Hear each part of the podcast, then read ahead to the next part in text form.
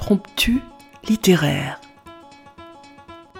Voici quelques pages écrites par Anne Brunswick sur les Juifs de Sibérie, poétesse et universitaire, dont nous avons choisi de vous donner le témoignage. Amis auditeurs, bonjour.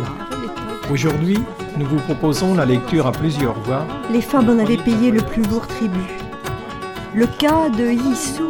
Pour amener un peu de légèreté dans cet univers marqué par une histoire souvent Je vous ai choisi un extrait du chapitre 9, intitulé Assise près de l'incubateur, espèce de navire miniature en On plexiglas, sélectionne la main-d'œuvre destinée aux mines, aux chantiers, aux coupes de bois. Des textes d'auteurs du XXe et du XXIe siècle viennent jusqu'à votre oreille. Écoutez.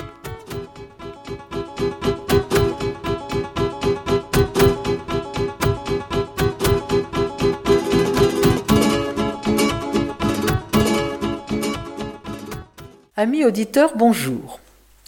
Aujourd'hui, nous vous proposons la lecture de quelques chapitres du dernier roman de Delphine de Vigan, Les Loyautés.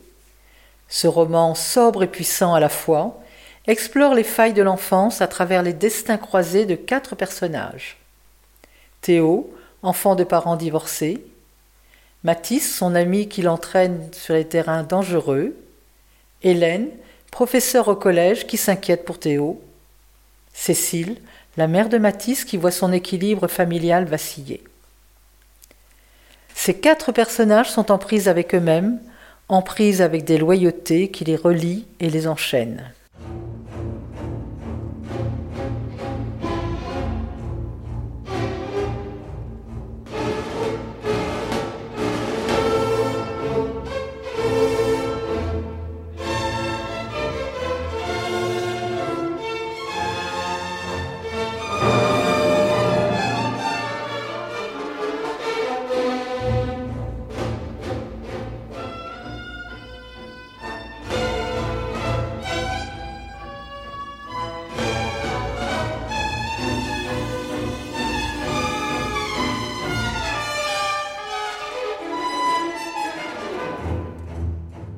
Les loyautés, ce sont des liens invisibles qui nous attachent aux autres, aux morts comme aux vivants.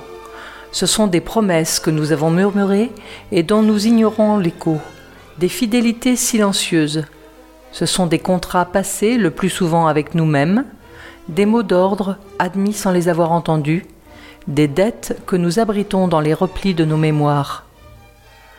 Ce sont les lois de l'enfance qui sommeillent à l'intérieur de nos corps, les valeurs au nom desquelles nous nous tenons droit, les fondements qui nous permettent de résister, les principes illisibles qui nous rongent et nous enferment, nos ailes et nos carcans. Ce sont les tremplins sur lesquels nos forces se déploient et les tranchées dans lesquelles nous enterrons nos rêves.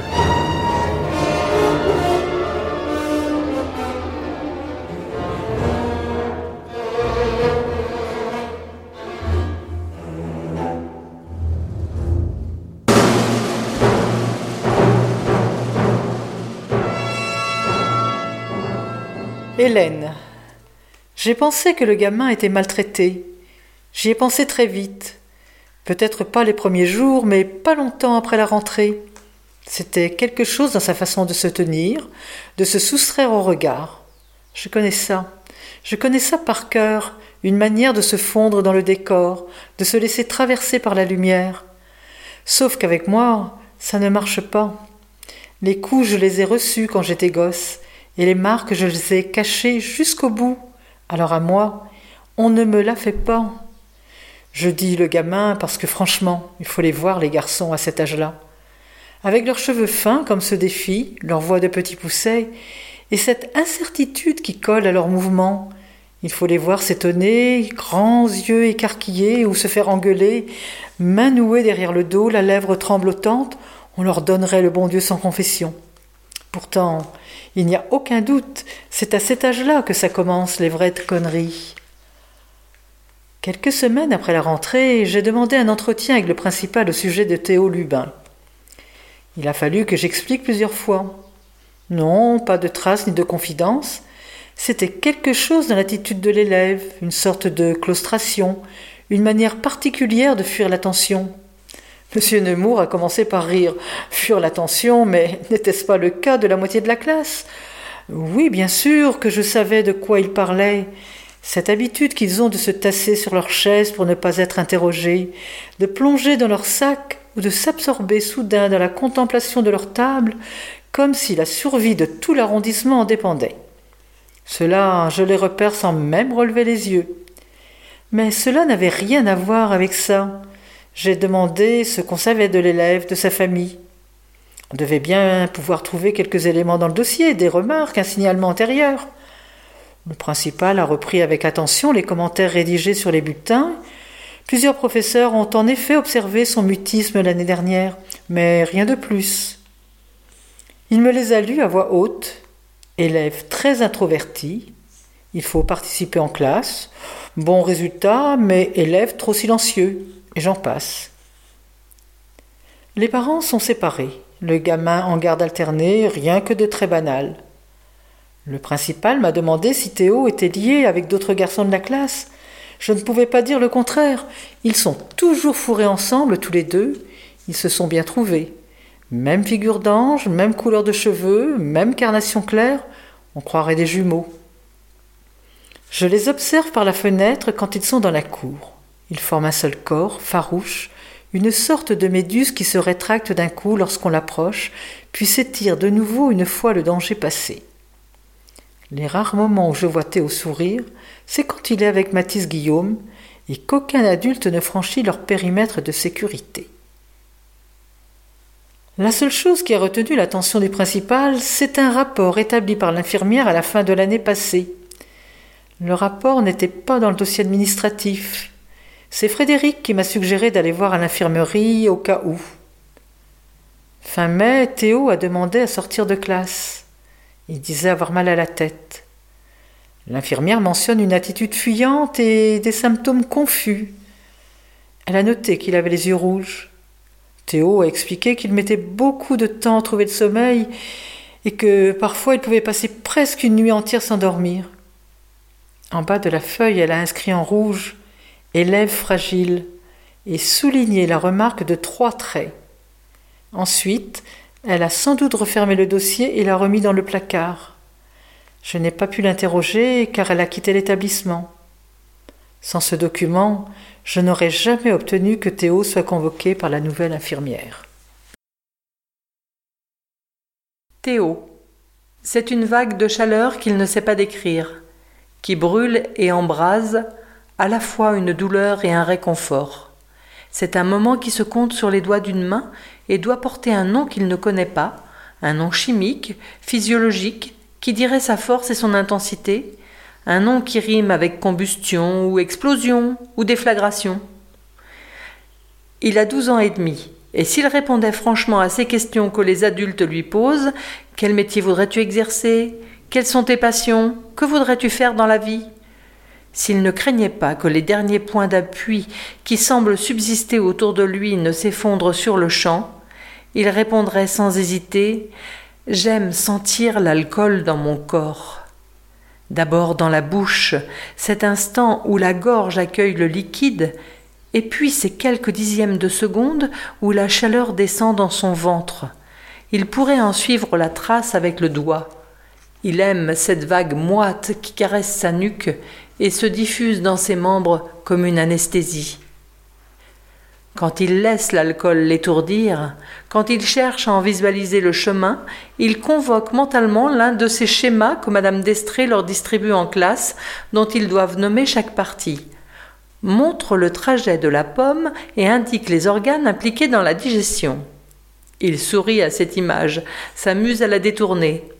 Montre le chemin de la vodka, colorie sa trajectoire, Calcule le temps nécessaire aux trois premières gorgées pour parvenir dans ton sang. Il rit tout seul, et Matisse rit de le voir rire.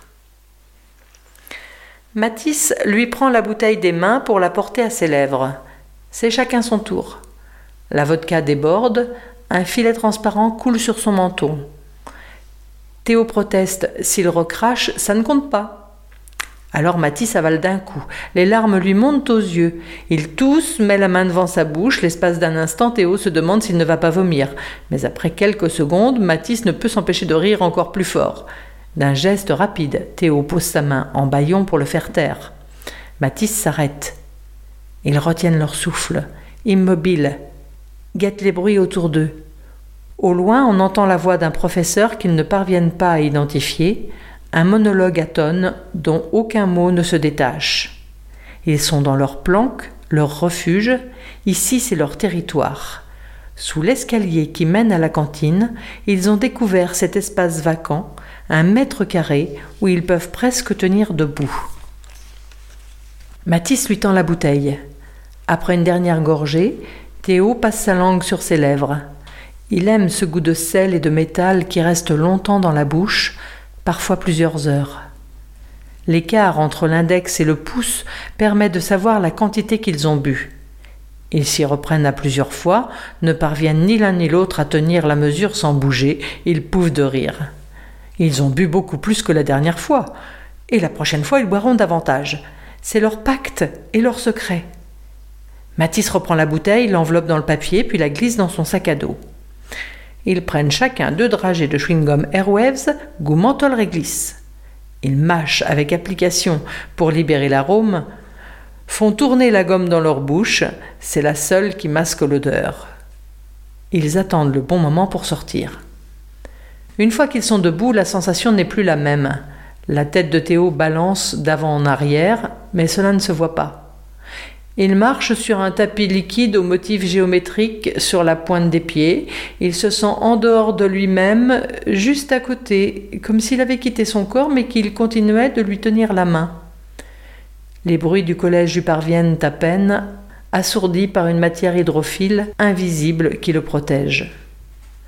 Un jour, il aimerait perdre conscience totalement s'enfoncer dans le tissu épais de l'ivresse, se laisser recouvrir, ensevelir pour quelques heures ou pour toujours, il sait que cela arrive.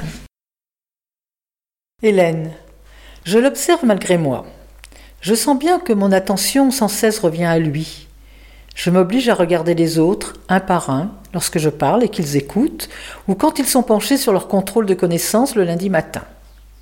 Lundi, justement, je l'ai vu entrer dans la classe, la mine encore plus pâle que d'habitude. Il avait l'air d'un gosse qui n'a pas fermé l'œil du week-end. Ses gestes étaient les mêmes que ceux des autres enlever son blouson, tirer la chaise, poser le sac Itzpack sur la table, faire glisser la fermeture éclair, sortir le cahier de cours. Je ne peux même pas dire qu'il m'a semblé plus lent que d'habitude, ni plus fébrile. Et pourtant j'ai vu qu'il était à bout de force. Au début du cours, j'ai cru qu'il allait s'endormir, parce que ça lui est déjà arrivé une fois ou deux depuis le début de l'année. Plus tard, alors que je parlais de Théo en salle des professeurs, Frédéric m'a fait remarquer sans aucune ironie qu'il n'était pas le seul dans son cas. Vu le temps qu'ils perdent sur leurs écrans, si on devait s'inquiéter de tous les élèves qui ont l'air fatigués, on passerait notre vie à faire des signalements. Alors les cernes, ce n'était la preuve de rien. C'est irrationnel, et je le sais. Ce matin, j'ai repris le cours sur les fonctions digestives. Théo, soudain, s'est redressé. Il écoutait avec une attention plus soutenue qu'à l'accoutumée. J'ai dessiné au tableau le schéma sur l'absorption des liquides.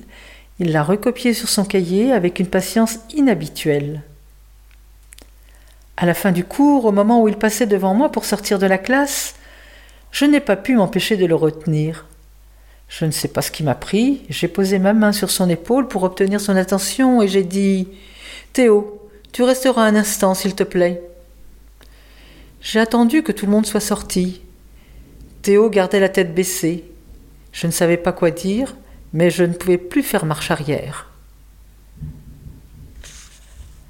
Le silence a duré quelques secondes. Théo fixait ses Nike, et puis il a relevé la tête. Je crois que c'était la première fois qu'il me regardait vraiment, sans ligne de fuite. Il m'a dévisagé sans dire un mot. Je n'avais jamais vu de la part d'un garçon de cet âge un regard d'une telle intensité. Il n'avait pas l'air étonné ni impatient. Il m'observait sans interrogation, comme s'il était tout à fait normal qu'on en arrive là, comme si tout cela était écrit d'avance, une évidence. Et tout aussi évidente l'impasse dans laquelle nous nous trouvions, cette impossibilité de faire un pas de plus, de tenter quoi que ce soit. Il me regardait comme s'il avait compris l'impulsion qui m'avait poussé à le retarder, et comme s'il comprenait tout aussi bien que je ne puisse aller plus loin.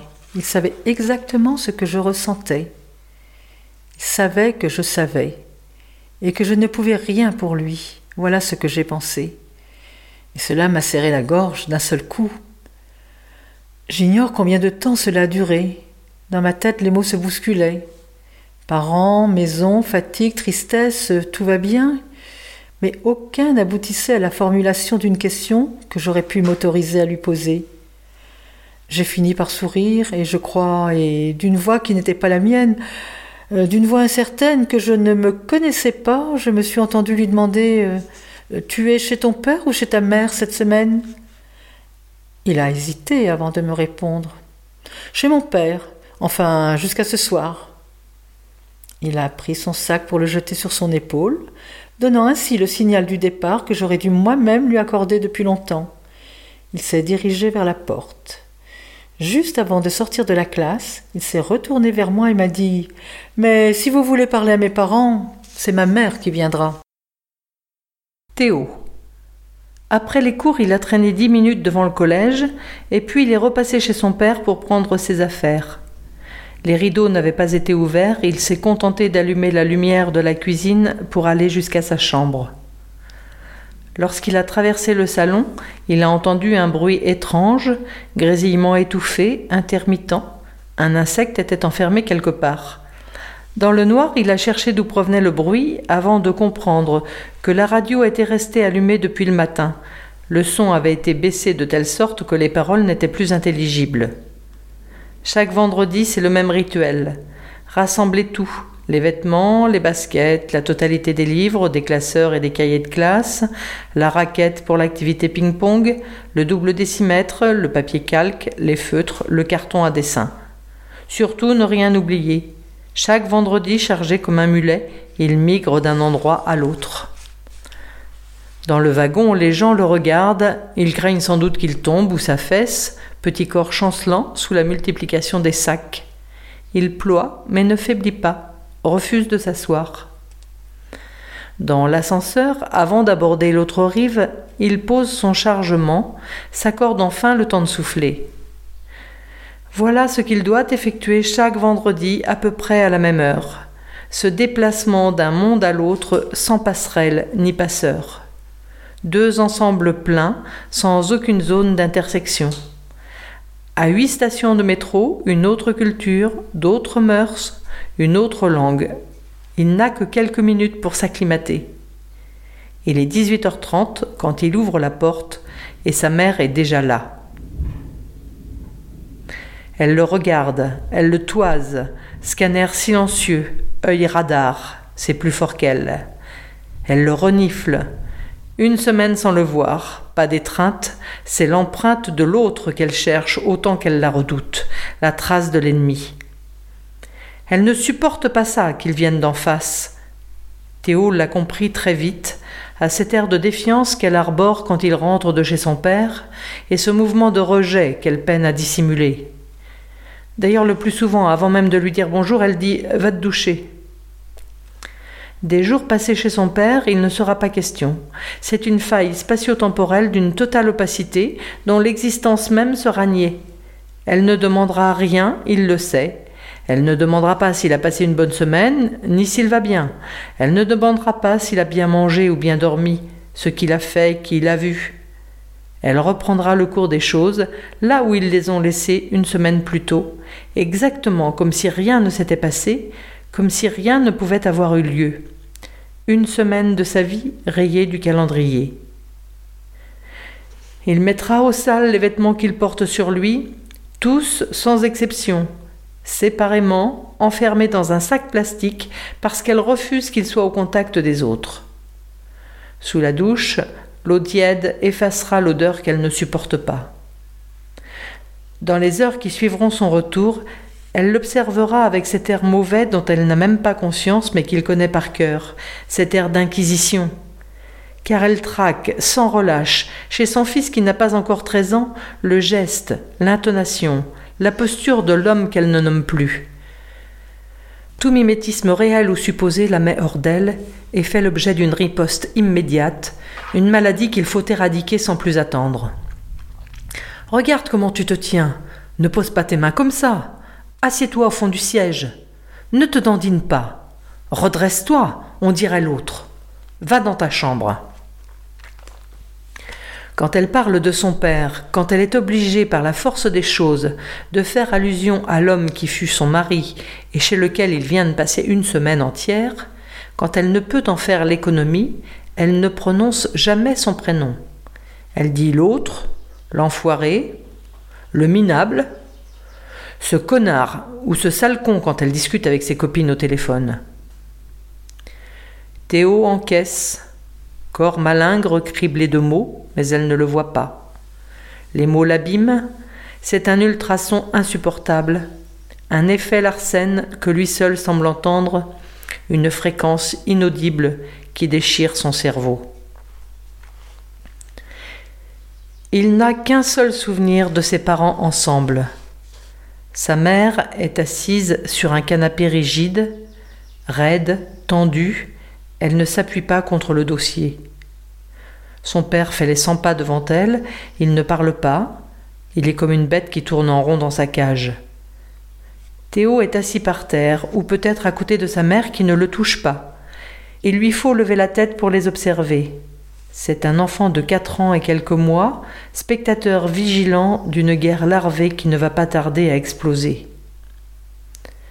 Ensuite, il y a ces mots que sa mère prononce, des mots qui le heurtent aussitôt, lui coupent le souffle, des mots enregistrés dans son disque dur, des mots d'adulte chargés de quelque chose dont il ne perçoit pas le sens, mais dont il reçoit la puissance.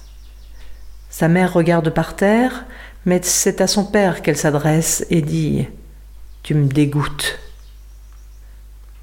Ils ont oublié sa présence, ou bien ils se disent qu'il est trop petit pour comprendre, pour se souvenir. Mais c'est précisément parce que ces mots contiennent quelque chose qui lui échappe, quelque chose de solide et peut-être un peu visqueux, qu'il se les rappellera. À cet instant, ni elle ni lui ne peuvent imaginer que leur fils de quatre ans et quelques mois ne gardera qu'un seul souvenir d'eux ensemble et que ce sera celui-là. Théo sort de la douche habillé de vêtements propres. Pendant quelques heures, peut-être jusqu'au lendemain, elle va lui faire payer d'avoir foulé le sol ennemi, d'avoir échappé à ses règles, à son contrôle, de s'être bien amusé.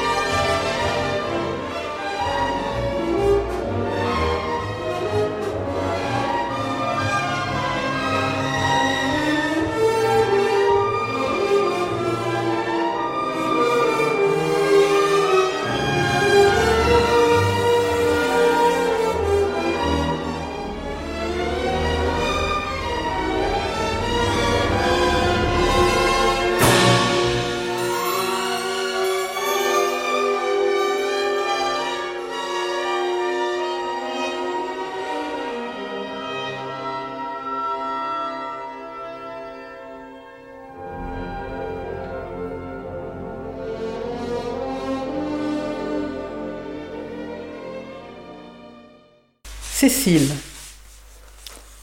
Hier soir, quand je suis rentrée, j'ai trouvé Mathis et son ami à la maison. Normalement, à cette heure, ils auraient dû être en classe.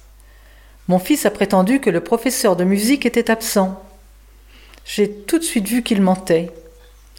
Ils avaient l'air bizarres, tous les deux. Mathis n'aime pas que j'entre dans sa chambre. Alors je suis restée sur le pas de la porte à attendre, à essayer de comprendre ce qui clochait. Ils étaient assis à même le sol, tout était rangé, aucun jeu ni livre n'était sorti. Je me suis demandé ce qu'ils fabriquaient. Théo regardait par terre. Il fixait un point sur la moquette, comme s'il observait une colonie d'insectes microscopiques que lui seul pouvait voir. J'ai du mal avec ce garçon, à vrai dire. Je ne l'aime pas. L'année dernière, quand il est entré en sixième, Mathis a rencontré Théo, et à partir de là, plus rien d'autre n'a compté. Il s'est attaché à lui de manière immédiate, exclusive, et le défend bec et ongle dès que j'émets la moindre réserve ou interrogation à son sujet. J'ai demandé s'ils avaient goûté. Mon fils m'a répondu qu'il n'avait pas faim. Je les ai laissés. Néanmoins, je ne peux pas m'empêcher de penser que Théo entraîne Mathis sur une mauvaise pente, qu'il a une mauvaise influence sur lui. Il est plus dur que notre fils, moins sentimental. C'est sans doute la raison pour laquelle Mathis l'admire tant. Matisse. Le jour de l'entrée en sixième, il avait choisi le rang du milieu, et puis sa place au milieu du rang du milieu ni trop près ni trop loin du tableau, ni devant ni au fond, là où a priori il attirerait le moins l'attention. Sur la liste affichée sous le préau, il venait de constater qu'il ne connaissait aucun élève. Ceux de l'école élémentaire avaient été répartis dans d'autres classes. Lorsque la porte s'est refermée, personne ne s'était assis à côté de lui. Il n'a pas osé regarder les autres, installés par paires, coudes serrés, occupés à chuchoter. Aux quatre coins de la classe commençaient déjà les messes basses, un murmure flottant, léger, que le professeur pour l'instant parvenait à contenir. Dès connivence, il était exclu. Il ne s'était jamais senti aussi seul, aussi vulnérable. Les filles devant lui s'étaient déjà retournées deux fois pour le toiser. Au bout de dix minutes, on a frappé à la porte. La conseillère d'éducation est entrée, accompagnée d'un élève qu'il n'avait jamais vu. Théo Lubin s'était perdu dans les couloirs, n'avait pas trouvé sa classe. Un sifflement moqueur a parcouru les rangs. Le professeur a désigné la place vacante près de Matisse. Théo s'est assis. Matisse a poussé ses affaires, qui pourtant n'empiétaient sur rien, une manière d'accueillir le retardataire, de lui signifier qu'il était le bienvenu. Il a cherché son regard pour lui sourire, mais Théo a gardé les yeux baissés. Il a sorti sa trousse, son cahier, et sans lever le nez a murmuré merci. À l'heure suivante, ils se sont de nouveau assis côte à côte. Les jours d'après, ils ont cherché ensemble le gymnase, le bureau de la CPE, la cantine et les numéros des salles dont l'ordre échappait à toute logique. Ils ont apprivoisé ce nouvel espace qui leur semblait sans limite et dont ils connaissent aujourd'hui chaque recoin. Ils n'ont pas eu besoin de parler pour savoir qu'ils pouvaient s'entendre, il suffisait de se regarder, communauté tacite, sociale, affective, émotionnelle, signes abstraits, fugaces, de reconnaissance mutuelle, qu'ils seraient pourtant incapables de nommer. Ils ne se sont plus quittés. Matisse sait combien le silence de Théo impressionne les autres, les filles comme les garçons. Théo parle peu, mais il n'est pas du genre à se laisser faire. On le craint, on le respecte. Il n'a jamais eu à se battre ni même à menacer. À l'intérieur de lui, quelque chose gronde qui dissuade l'attaque et le commentaire. À ses côtés, Matisse est sous protection. Il ne risque rien. Cette année, le jour de la rentrée, lorsque Matisse a découvert sur le tableau d'affichage qu'ils étaient de nouveau dans la même classe, il a éprouvé un soulagement intense. Si on lui avait posé la question, il n'aurait pas su dire s'il était soulagé pour lui-même ou pour Théo. Aujourd'hui, quelques mois après la rentrée, il lui semble que son ami est encore plus sombre. Il a souvent le sentiment que Théo joue un rôle, qu'il fait semblant. Il est là, à côté de lui, il passe d'une salle à une autre, patiente dans la queue de la cantine, range ses affaires, son casier, son plateau, mais en réalité il se tient en dehors de tout Et parfois, quand il se quitte devant le monoprix, quand il laisse Théo partir en direction du métro, une appréhension confuse se répand dans sa poitrine qui l'empêche de respirer. C'est Matisse qui vole l'argent à sa mère. Elle ne se méfie pas. Elle laisse traîner son sac, ne vérifie pas la monnaie. Il prend les pièces, jamais les billets. Il prélève avec prudence, une ou deux à la fois, pas davantage. Cela suffit pour les flasques. 5 euros le rhum la martiniquaise, 6 euros la vodka Polyakov. Ils vont chez le petit épicier en bas de la rue. C'est plus cher qu'ailleurs, mais ils ne posent aucune question. Pour les grandes bouteilles, il vaut mieux passer par Baptiste, le frère d'Hugo qui est en première au lycée d'à côté. Il n'est pas majeur, mais il paraît plus vieux que son âge. Il peut aller au supermarché sans qu'on lui demande sa carte d'identité. Il leur réclame un petit pourcentage. Dans les bons jours, il fait un prix. Mathis cache les pièces dans une boîte en ébène que sa sœur lui a offerte. Parce que l'intérieur était recouvert d'un tissu à fleurs, il trouvait que ça faisait truc de fille. Mais la boîte a le mérite de fermer à clé et abrite aujourd'hui son butin. Demain, après la cantine, ils ont une heure de permanence. S'il n'y a personne dans le couloir, ils se glisseront dans leur cachette pour boire le rhum qu'ils ont acheté hier. Théo a dit qu'il explosait la tête encore plus que la vodka. Avec sa main, il a pointé un pistolet imaginaire sur sa tempe, les deux doigts collés, il a fait mine de tirer. Cécile. Hier, Mathis est rentré ivre du collège.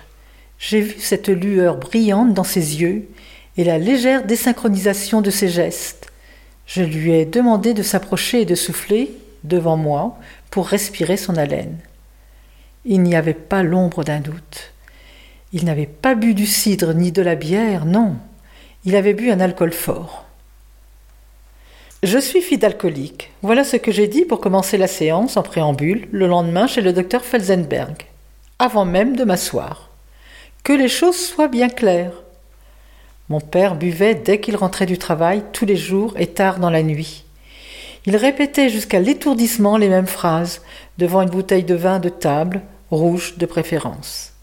Il râlait contre la terre entière, les chauffeurs, les animateurs, les chanteurs, les voisins, les politiciens, les pharmaciens, les chefs de rayon, les employés, les préposés, les délégués, et j'en oublie. Il ne s'est jamais montré agressif envers nous, ni envers ma mère. Je l'ai vu comme ça toute mon enfance et mon adolescence assis face à un écran qu'il regardait à peine, répétant à l'infini ce monologue perpétuel que nous n'écoutions plus. Pour ainsi dire, il faisait partie des meubles.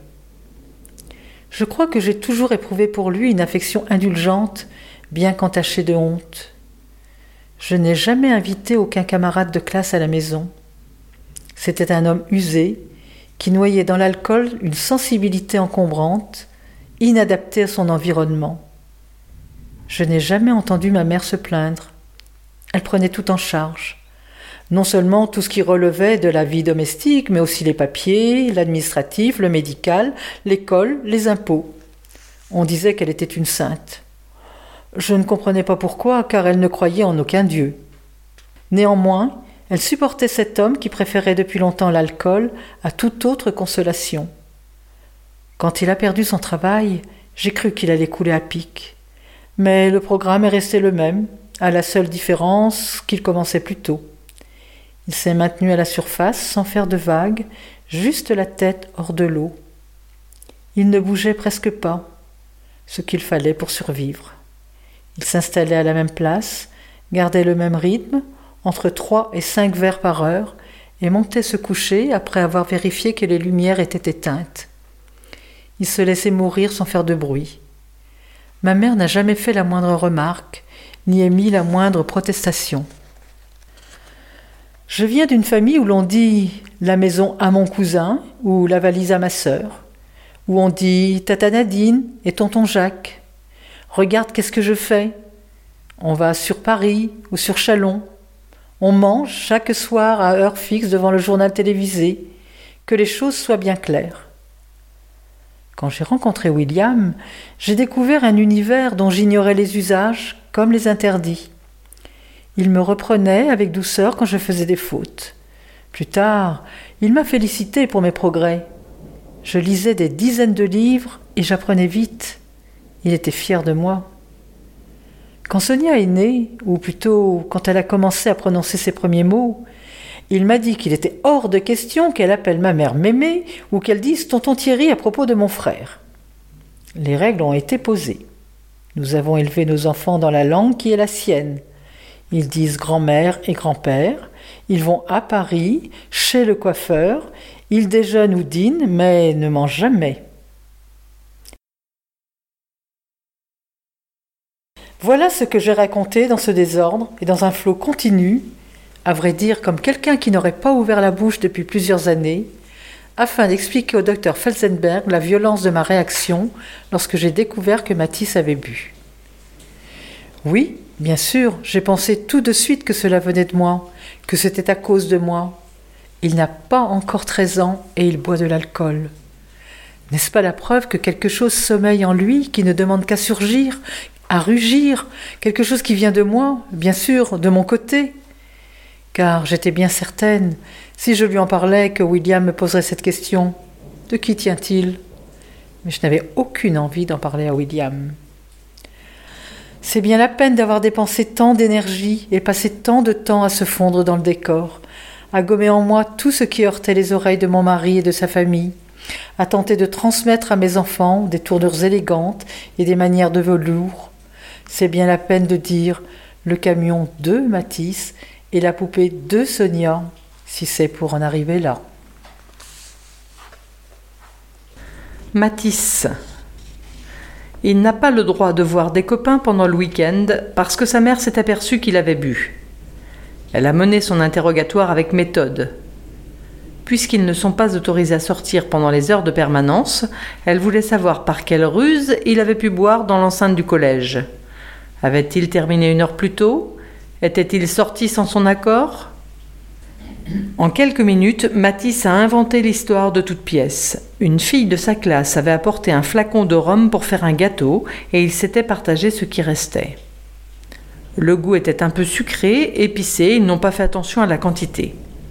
Sa mère est le genre de mère capable de croire qu'il confectionne encore des pâtisseries au collège. Elle voulait savoir si Théo était avec eux. Elle est persuadée que Théo est à l'origine de tout. Avec un aplomb qui l'a surpris lui-même, il a répondu que non, Théo était absent. Elle a fini par lâcher. Pour cette fois, elle ne dira rien à son père, mais elle l'a prévenu. S'il devait y avoir une prochaine fois, si elle découvrait qu'il consomme de nouveau de l'alcool au collège ou en dehors, elle n'hésiterait pas à en parler. Il n'a pas eu le droit de jouer à la console non plus. Il n'a pas pu communiquer avec qui que ce soit parce qu'elle lui avait confisqué son portable. De toute façon, quand Théo est chez son père, il ne se voit jamais. Dans l'après-midi de samedi, Mathis est allé avec elle acheter de nouvelles chaussures de sport parce que les siennes commençaient à être trop petites. En sortant du magasin, ils sont passés chez sa grande sœur, qui vit en colocation avec une copine près du cimetière du Montparnasse, le temps de lui déposer quelques courses que sa mère avait tenu à faire pour elle. Ils ont bu un thé chez Sonia, puis ils sont rentrés à pied. Sur le chemin du retour, ils ont regardé les affiches de films et discuté de ce qu'ils aimeraient voir. Pendant tout l'après-midi, il aperçut chez sa mère cette mélancolie diffuse qu'il déteste parce qu'il ne peut se défaire de l'impression qu'il en est responsable. Il y a cette tonalité particulière de sa voix qu'il semble être le seul à entendre, et cette manière qu'elle a de le regarder comme s'il était devenu adulte en une nuit ou qu'il s'apprêtait à partir à l'autre bout du monde, ou comme s'il avait commis une faute dont il n'avait aucune conscience. Lundi matin, il a retrouvé Théo devant la porte du collège. Son ami avait fait des recherches pendant le week-end, il avait des plans qu'il avait hâte de lui expliquer. Quand M. Schall a ramassé l'argent que les parents devaient donner pour la soirée à l'Opéra Garnier, Théo a dit que sa mère ne voulait pas qu'il participe à la sortie à cause des attentats. M. Schall a hésité quelques secondes à poser d'autres questions. Cela se voyait, mais il s'est ravisé. Mathis sait que ce n'est pas vrai. Ce n'est pas sa mère. Théo ne viendra pas parce qu'il n'a pas l'argent, et ce n'est pas la première fois.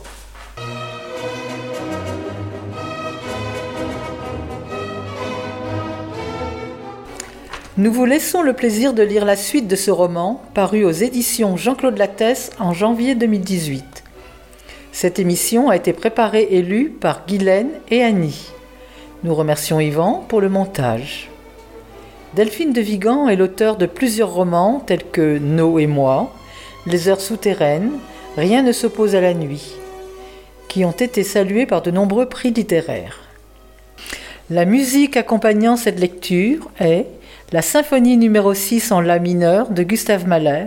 Chers auditeurs, si vous souhaitez réagir à cette émission, en connaître les horaires, la télécharger, nous rejoindre, rendez-vous sur le site de Radio G 101.5 ou sur le site de l'émission www.impromptu.fr. Vous nous y retrouverez